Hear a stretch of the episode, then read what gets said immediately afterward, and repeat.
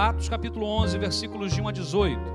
Diz assim a palavra de Deus, eu vou ler numa versão talvez um pouco diferente, chamada Nova Versão Transformadora, mas podemos acompanhar em quaisquer que sejam as versões, mas tente entender o contexto que diz assim a palavra do nosso Deus. Logo, chegou aos apóstolos e aos outros irmãos da Judéia a notícia de que os gentios haviam recebido a palavra de Deus. Mas quando Pedro voltou a Jerusalém, os discípulos judeus o criticaram, dizendo: Você entrou na casa de gentios e até comeu com eles? Então Pedro lhes contou exatamente o que havia acontecido.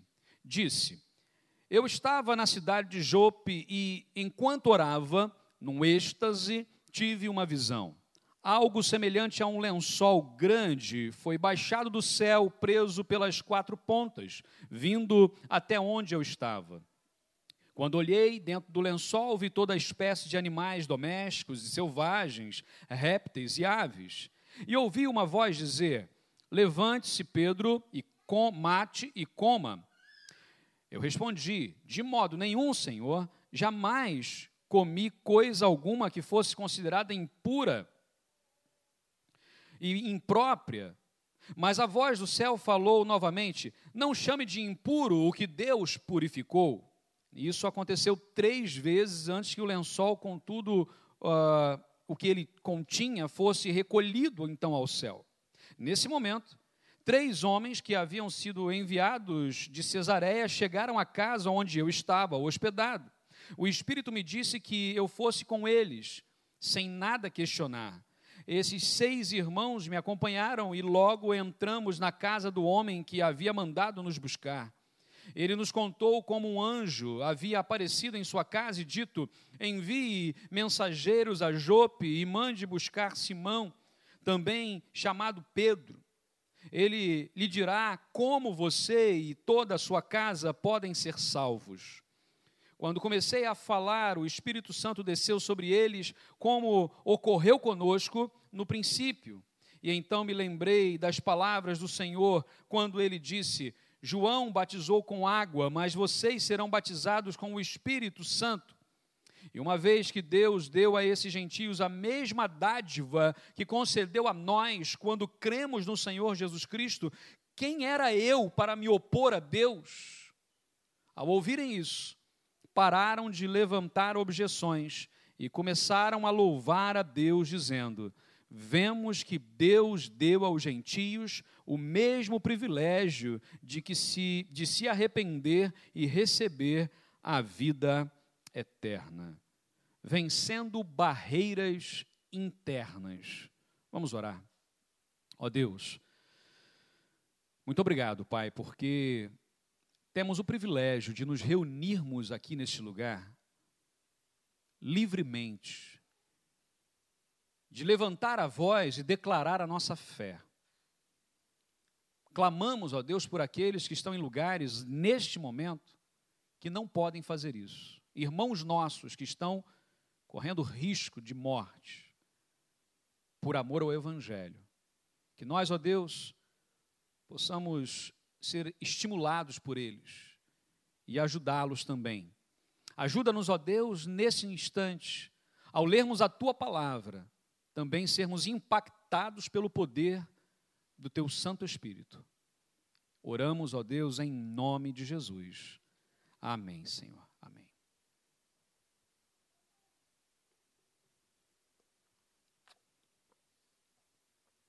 A palavra de Deus, ela nos traz aqui a história.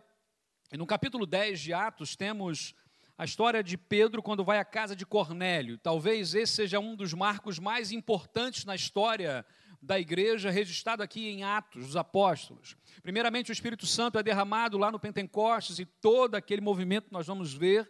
Agora, no capítulo 10, há uma espécie de ampliação ou seja, não apenas os judeus foram chamados, mas também agora os gentios são alvo da mensagem transformadora do Evangelho.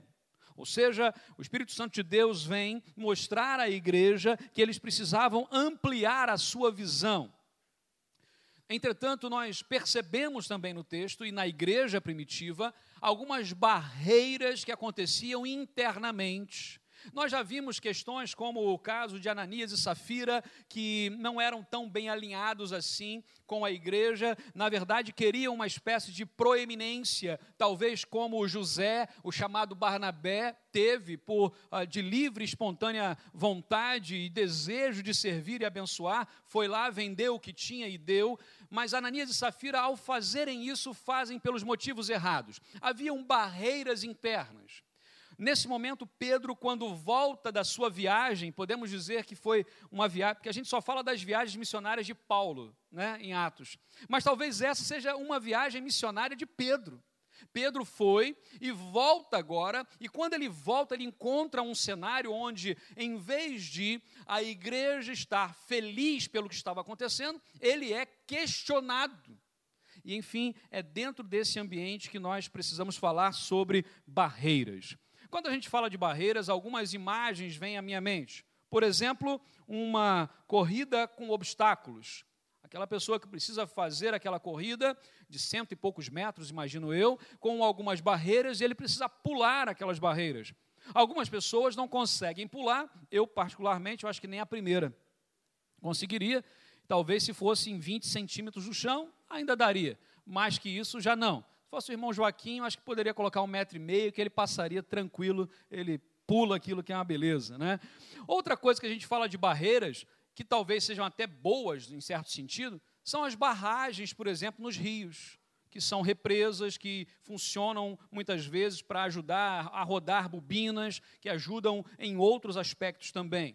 Também falamos de barreiras e lembramos de barreiras emocionais pessoas que se fecham, pessoas que se bloqueiam, pessoas que não se permitem novos relacionamentos abertos com outras pessoas, nem se permitem a, a ação de Deus na sua vida porque se fecham porque já se machucaram, porque já abriram o coração e ali ah, foram magoadas com aquilo e por isso hoje se fecham, criam barreiras, pessoas que criam verdadeiras muralhas ao redor de si para uh, se protegerem, ou pelo menos acham que assim se protegem. Já aconteceu, uh, eu não sei se já aconteceu, mas muitas vezes já, uh, pessoas que estão muito felizes com uma situação e em vez dos outros ficarem felizes também, logo, como se diz uma expressão aqui, logo leva nas orelhas já levou nas orelhas por estar muito feliz? E às vezes as pessoas falam: por que você está tão feliz assim? É? Uma vez disse que uma menina chegou tão feliz na igreja e ela chegou meio que pulando, saltitando, e logo um irmão chegou assim: aqui não está tão feliz assim, não. Que negócio é esse? Por que está tão feliz aqui? Aqui é a casa de Deus. Eu, peraí, alguma coisa está errada. Porque se é a casa do Pai, é a hora da gente estar mais feliz. Entretanto, ah, obviamente que casa de Deus não é só o prédio. O prédio, na verdade, é, é o prédio. Casa de Deus somos nós, nós somos a moradia de Deus, nós somos a habitação do Espírito Santo de Deus e precisamos ter isso em mente. Mas eu não sei se já aconteceu contigo de ter isso, de você estar feliz e você acha que as pessoas vão também estar, estarem felizes contigo e de repente não estão. Já aconteceu isso? Não vale falar de irmão e irmã, irmão e irmã, é, é, é, quando a gente está feliz, ele vem pra, só para implicar. Né? Então não, não vale irmão e irmã, mas outras pessoas. Quando você chega feliz no trabalho, quando você chega feliz na igreja, quando você chega feliz ah, em outros ambientes, e em vez das pessoas ficarem felizes, elas se voltam contra ti, contra ti. E a gente, nós não sabemos como fazer, não sabemos como agir, como reagir a isso, como nos sentir diante disso. A grande verdade é que esse texto mostra para gente que um pescador chamado Kefá, ou Cefas, que foi apelidado por Jesus, ou levou a alcunha de Pedro, pedra ou pedrinha.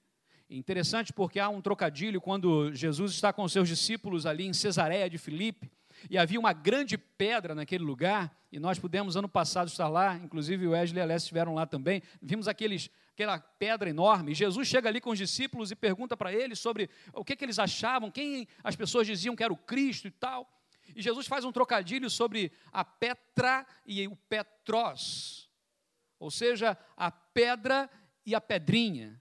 Nós somos essas pedrinhas, essas lascas. Então Jesus a, a, coloca a alcunha em Cefas de Pedro. É interessante que Pedro ele precisava vencer muitas barreiras internas da sua vida. Ou seja, um pescador, um homem sem cultura, um homem sem estudos, um homem ah, que agia muito mais com a. Na verdade, ele não agia, ele reagia. Diferente? Quando batia, aquela coisa, bateu, levou. E Pedro era assim: Pedro não levava desaforo para casa. Tem essa expressão aqui? Não levar desaforo para casa? Né? Eu aprendi isso quando era, ouvia muito isso quando era criança. Assim, homem que é homem não leva desaforo para casa. Né? E aí a gente vai aprendendo essas coisas. Pedro era desses. Pedro, se alguém falasse alguma coisa, olhasse meio atravessado, ele já partia para cima. Né? Pedro, imagino que era um homem forte. Era um homem que estava acostumado a puxar as redes, um homem que estava acostumado a consertar o seu barco, um homem rústico, um homem que a mão devia, devia ser grossa. Eu, meu pai, por exemplo, é, é trolha, e quando eu vou apertar a mão do meu pai, a mão do meu pai parece um alicate de pressão. É um negócio assim, é uma mão grossa, é uma mão dura. Né? Hoje a minha mão já é maior do que a dele, então eu, não machuca mais, eu coloco numa. Mas dependendo, se eu for cumprimentar com a mão mole, meu pai, quebra a mão. Então eu segura ali, mas ah, parece uma marreta aquela mão dele, né? imagino que Pedro tinha uma mão mais ou menos assim, uma, uma mão rachada, uma mão forte, uma mão dura, um homem acostumado com a vida dura. Bom, Pedro precisava mudar em muitas coisas, e esse texto, meus irmãos, traz aqui algumas lições tão importantes, porque nós precisamos vencer barreiras internas na nossa vida, barreiras internas dentro da própria igreja, na família, barreiras internas e que somente pelo poder de Deus isso é possível. Tem gente que acha que a força de vontade. Ah, eu, eu tenho força de vontade. Eu vou dar a volta por cima. Eu vou conseguir. Esse ano eu vou conseguir fazer. E não consegue. Porque é só Deus. É o poder de Deus que se manifesta na nossa vida. Muitas vezes nós nos pegamos falando alguma coisa, ou dizendo, ou fazendo algo, e nós nos estranhamos que se fosse outrora, eu reagiria desse jeito, eu falaria aquilo, mas de repente não. Agir de Deus. E muitas vezes nos surpreendemos negativamente, porque já não deveríamos mais reagir daquele jeito, mas reagimos. Não deveríamos mais falar ou fazer aquilo, mas ainda continuamos. Então, quando olhamos a palavra aqui, aprendemos que algumas barreiras internas precisam ser vencidas. Em primeiro lugar, o texto nos ensina para vencer as barreiras internas, é preciso evitar a afobação. Afobado come cru e quente. Tem essa expressão aqui? Não? Ah? Isso aí minha avó falava para mim, porque quando fazia o bolo quentinho, eu, eu gosto do bolo, aquele bolo quando sai do forno, quentinho. E aí chegava lá para pegar o bolo e colocava na boca. O que, que acontecia? Queimava a boca. Aí minha avó falava assim: afobado come cru e quente. Não acabou de cozer, ainda está quente, vai queimar a boca. E eu aprendi isso, né, e tal. E eu ficava assim, bom, como que a igreja aqui foi afobada em algumas situações? Diz o texto. Logo chegou aos apóstolos, porque notícia ruim ou má chega rápido, chega a cavalo. Alguns antigos diziam chega a cavalo. Os mais novos vão dizer chega a jato. Outros vão dizer chega por mensagem. Né? Já está online. Mensagem, coisa má, já está online. A gente já está vendo aqui como é que é. Então, logo que chegou aos apóstolos e aos irmãos da Judéia, a notícia, não é fofoca, veja bem, a notícia de que os gentios haviam recebido a palavra de Deus. Mas quando Pedro voltou a Jerusalém, os discípulos ah, judeus o criticaram, dizendo: Você entrou na casa de gentios e comeu com eles? É interessante esse texto porque Pedro ainda estava impactado pelo que tinha acontecido. Quando Pedro vai relatar aqui no capítulo 10, a gente lê com mais detalhes, Pedro tinha tido uma experiência que nunca antes na história ele sonhava em ter. Ele teve um encontro, uma visão, algo muito especial que Deus deu a ele, e Pedro estava impactado, Pedro era legalista, Pedro era duro, lembra disso? Difícil de mudar uma cabeça de um. Pedro tinha cabeça dura. Era judeu, era pescador, era um homem duro. Difícil de mudar a cabeça. Pedro agora tem uma visão. Deus, ele vai, ele vai à casa de Cornélio, ele vê o que está acontecendo ali, vê o Espírito Santo naquelas pessoas. Ele fala: peraí, o que eu estava forte na minha cabeça não é bem assim. Deus está fazendo algo diferente. Pedro volta. Quando ele volta, ele volta empolgado, ele volta pisando nas nuvens. Talvez aqui a, a experiência estava latejando na cabeça dele, fez com que ele mudasse paradigmas, mudasse a maneira de pensar.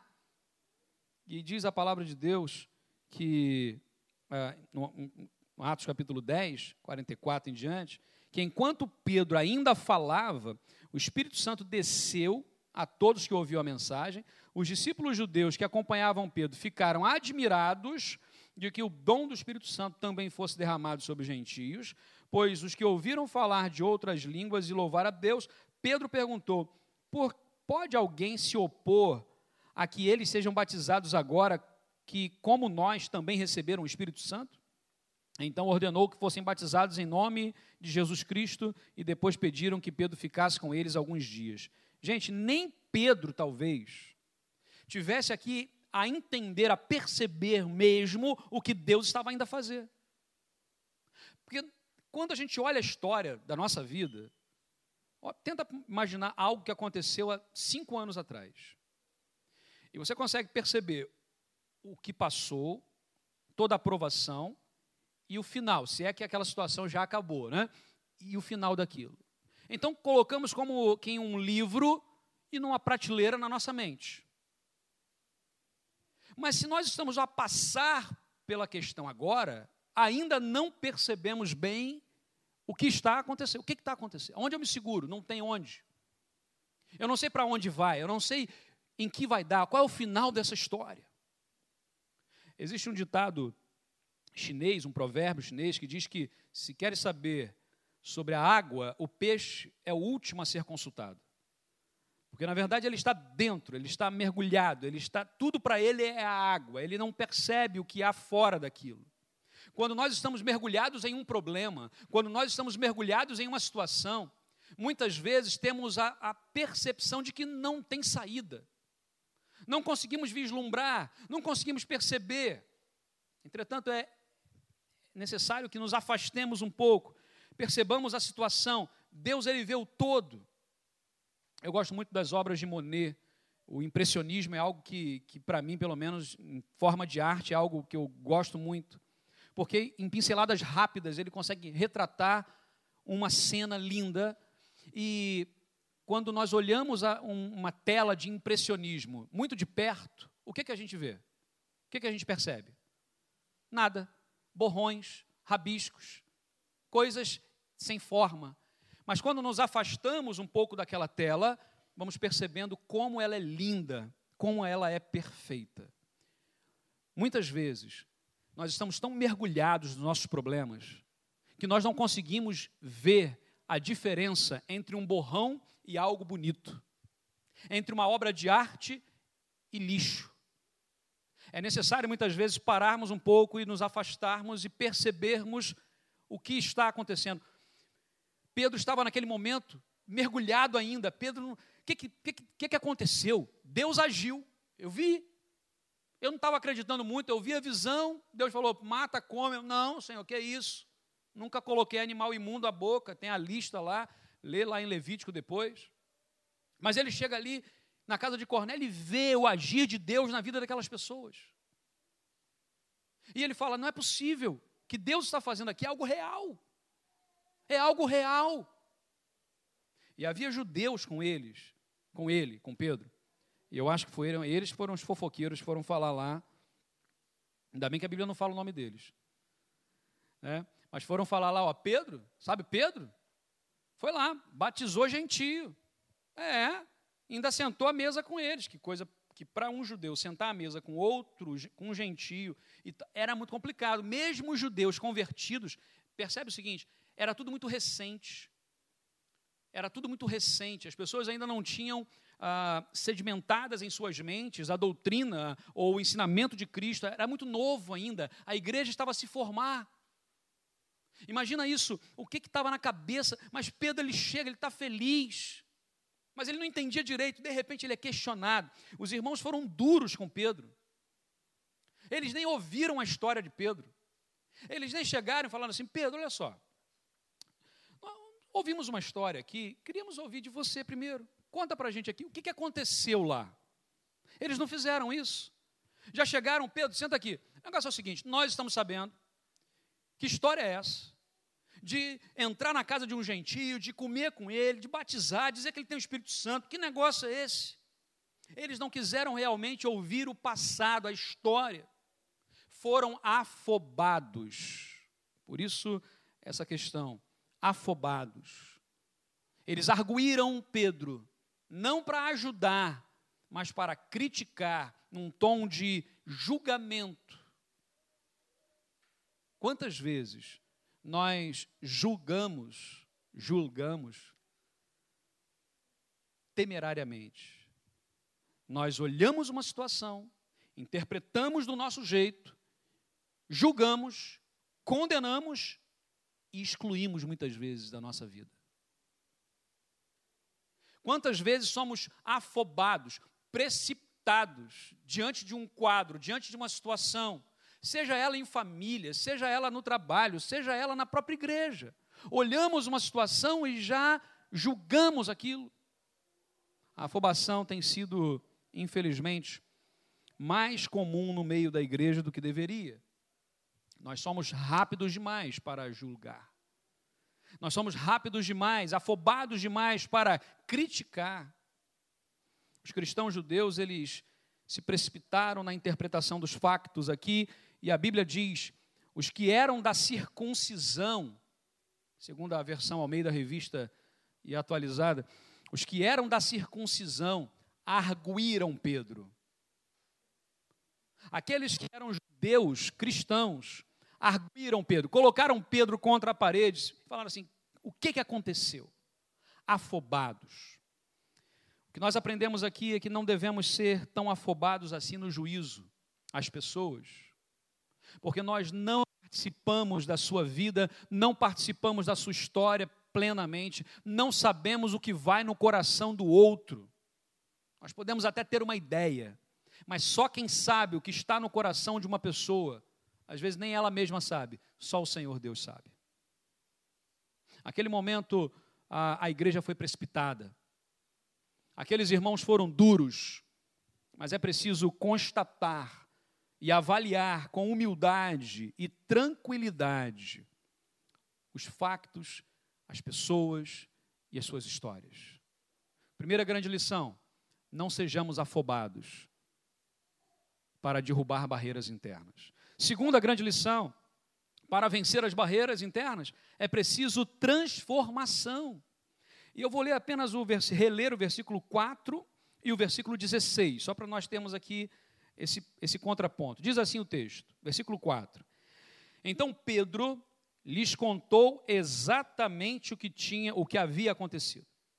E no 16, então lembrei-me das palavras do Senhor quando ele disse: João batizou com água, mas vocês serão batizados com o Espírito Santo. É interessante porque a explicação de Pedro aqui é longa.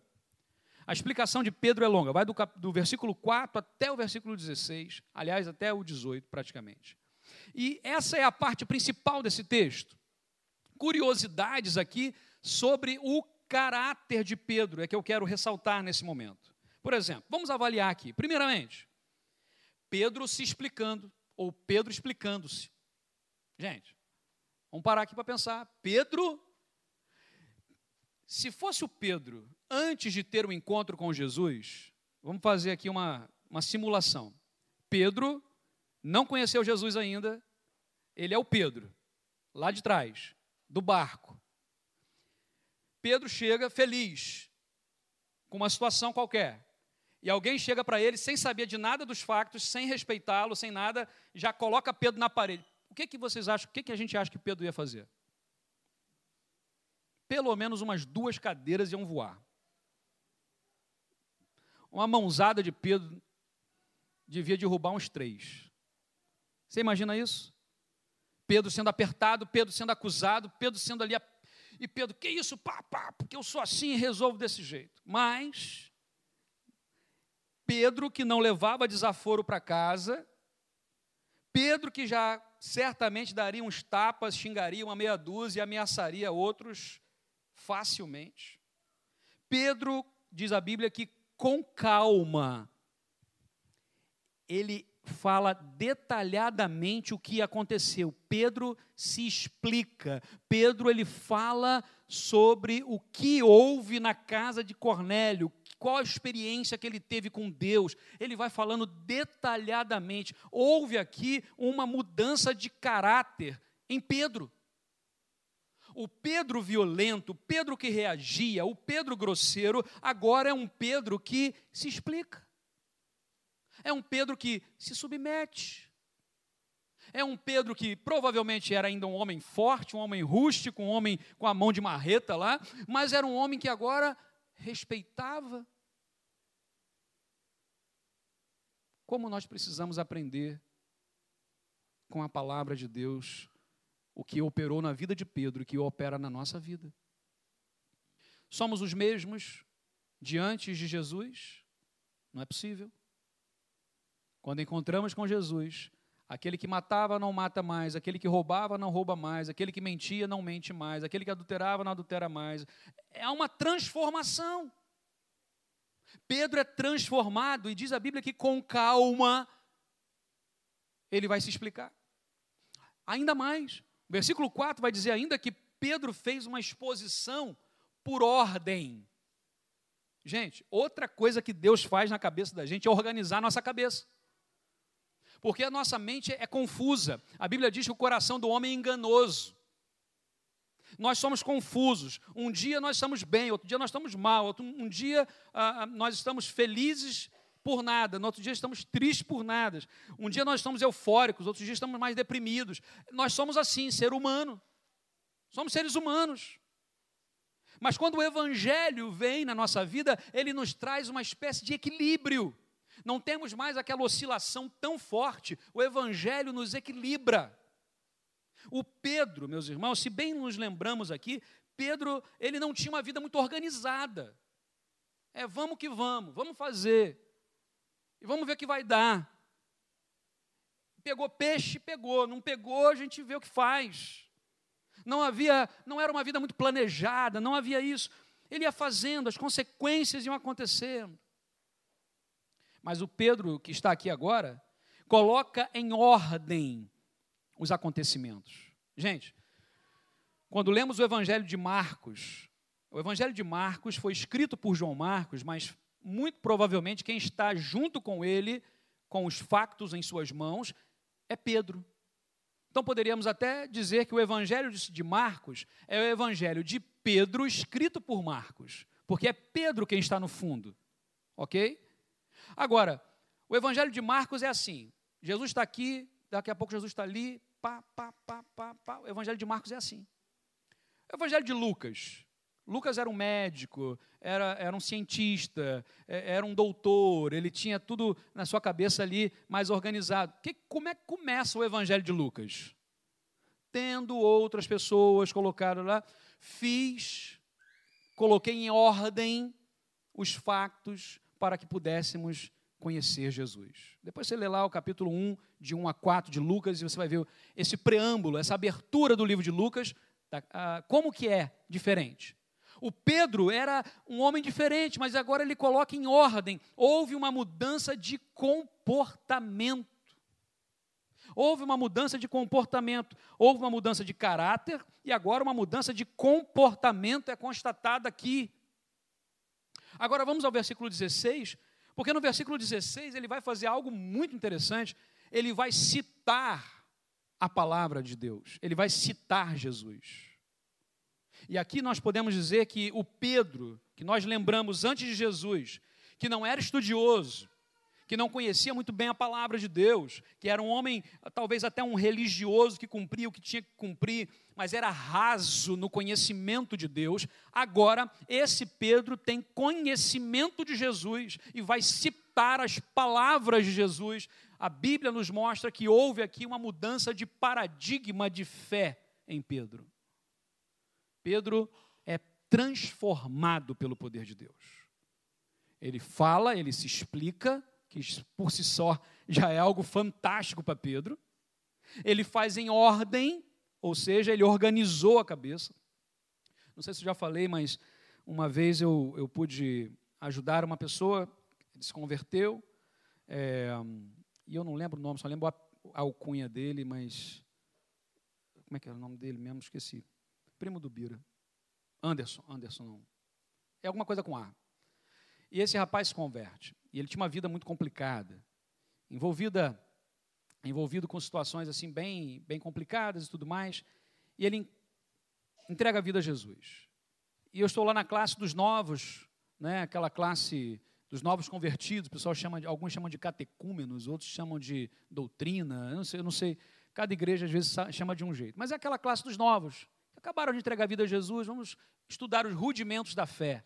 Né? O que é a Bíblia, quem é Jesus, quem é Deus, tal, oração, ceia, enfim, essa coisa toda. E aí estamos ali, e uma vez eu perguntei para ele, o que, que Jesus fez na sua vida? Porque essa é uma pergunta que nós deveríamos nos fazer e responder olhando ao, no espelho. Olha no espelho sozinho, para ninguém achar que você é doido, né?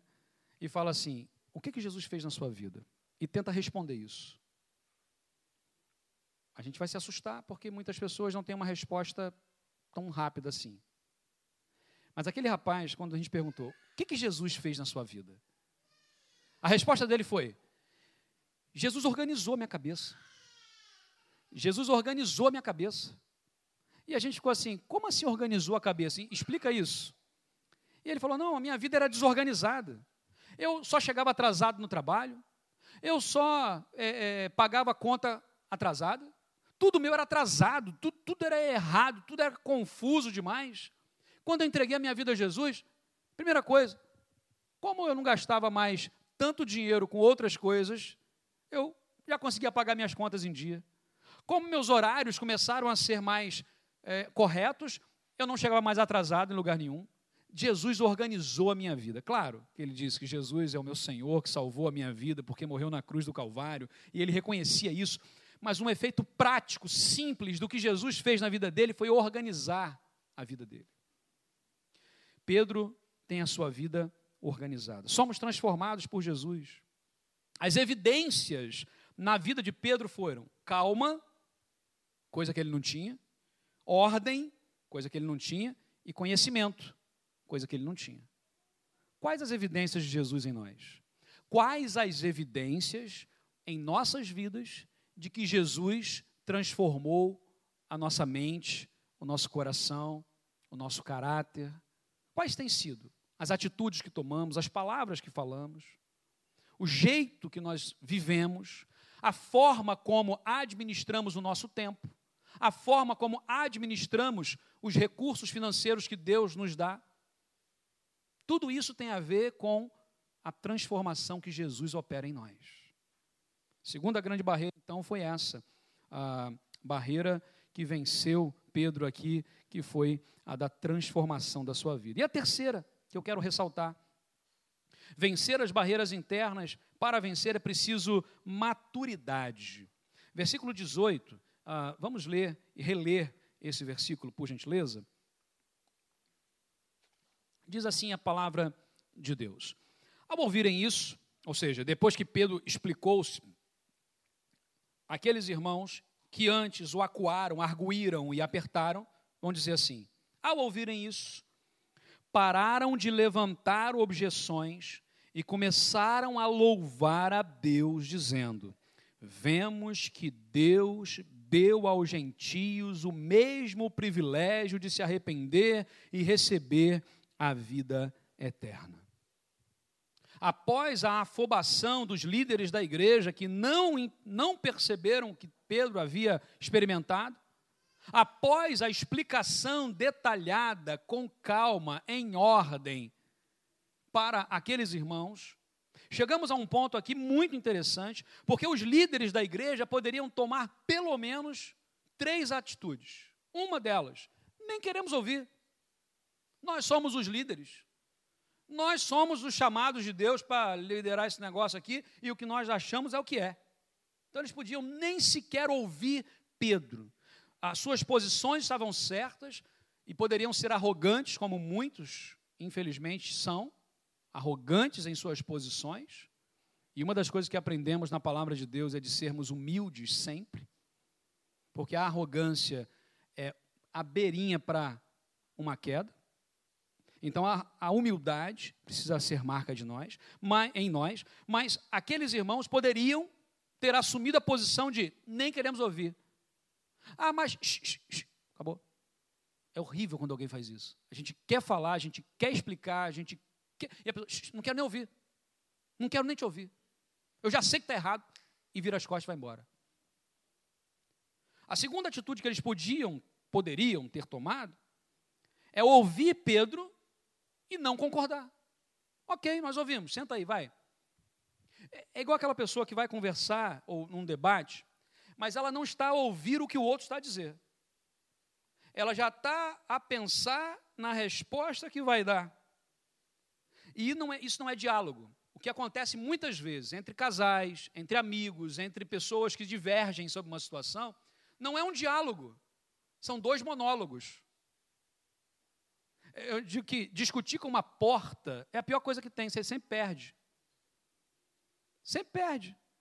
E muitos de nós acabamos nos tornando verdadeiras portas, ou seja, nós não ouvimos verdadeiramente o que o outro está a dizer. E naquele momento aqueles irmãos poderiam ter tomado essa atitude. Fala, fala Pedro, fala. Mas eles já estavam lá, veredito, culpado. Ah, pode falar. Isso é hipocrisia, mas acontece ou não acontece? Eu estou aqui falando alguma coisa absurda? Quantas vezes nós passamos isso em família, passamos isso na igreja, passamos isso no trabalho? A gente está ali argumentando, a gente está ali dando o nosso melhor, tal, mas a pessoa não está nem aí, ela não está a ouvir. E nós também muitas vezes fazemos isso. Mas aqueles irmãos tomaram uma terceira possibilidade de atitude que foi muito importante. Eles ouviram Pedro e ouviram a voz de Deus através de Pedro. Houve maturidade por parte daqueles irmãos. Aqueles irmãos foram maduros na fé, foram maduros na sua vivência ali. Aqueles irmãos ouviram atentamente, porque quanto mais ouvimos, menos erramos. Queremos errar menos? Vamos ouvir mais. Por exemplo, matemática simples e pura. Quantas bocas nós temos? Essa é fácil. Vamos lá. Quantas bocas nós temos? Uma. Quantos ouvidos temos? O que, que isso nos ensina? Matematicamente, por favor. Temos que falar pelo menos metade, 0,5, 1 sobre 2. Ok? Matematicamente é isso aí. Temos que falar metade do que ouvimos. E temos que ouvir pelo menos o, o dobro do que falamos. Agora, isso é verdade na prática, no dia a dia? a gente às vezes nem ouviu o galo cantar, nem sabemos onde foi a gente já está falando. O galo cantou, não sei aonde, mas eu estou falando. A gente olhou uma situação, interpretou e blá, blá, blá, blá, já sai falar. Hoje em dia, então, com esse negócio das redes sociais, a gente não fala, a gente posta. A gente escreve ali e deixa. A gente machuca pessoas, a gente fere pessoas, a gente fala o que quer, muitas vezes num ato de covardia, porque covardes fazem isso. Porque muitas vezes o olho no olho, sentado na frente, não tem a coragem, não tem a hombridade de fazer isso. Não abrem o coração, não argumentam como homens de Deus que deveriam ser. Mas muitas vezes falamos ou postamos por trás de uma máquina, por trás de um aparelho, achando que isso não terá consequências.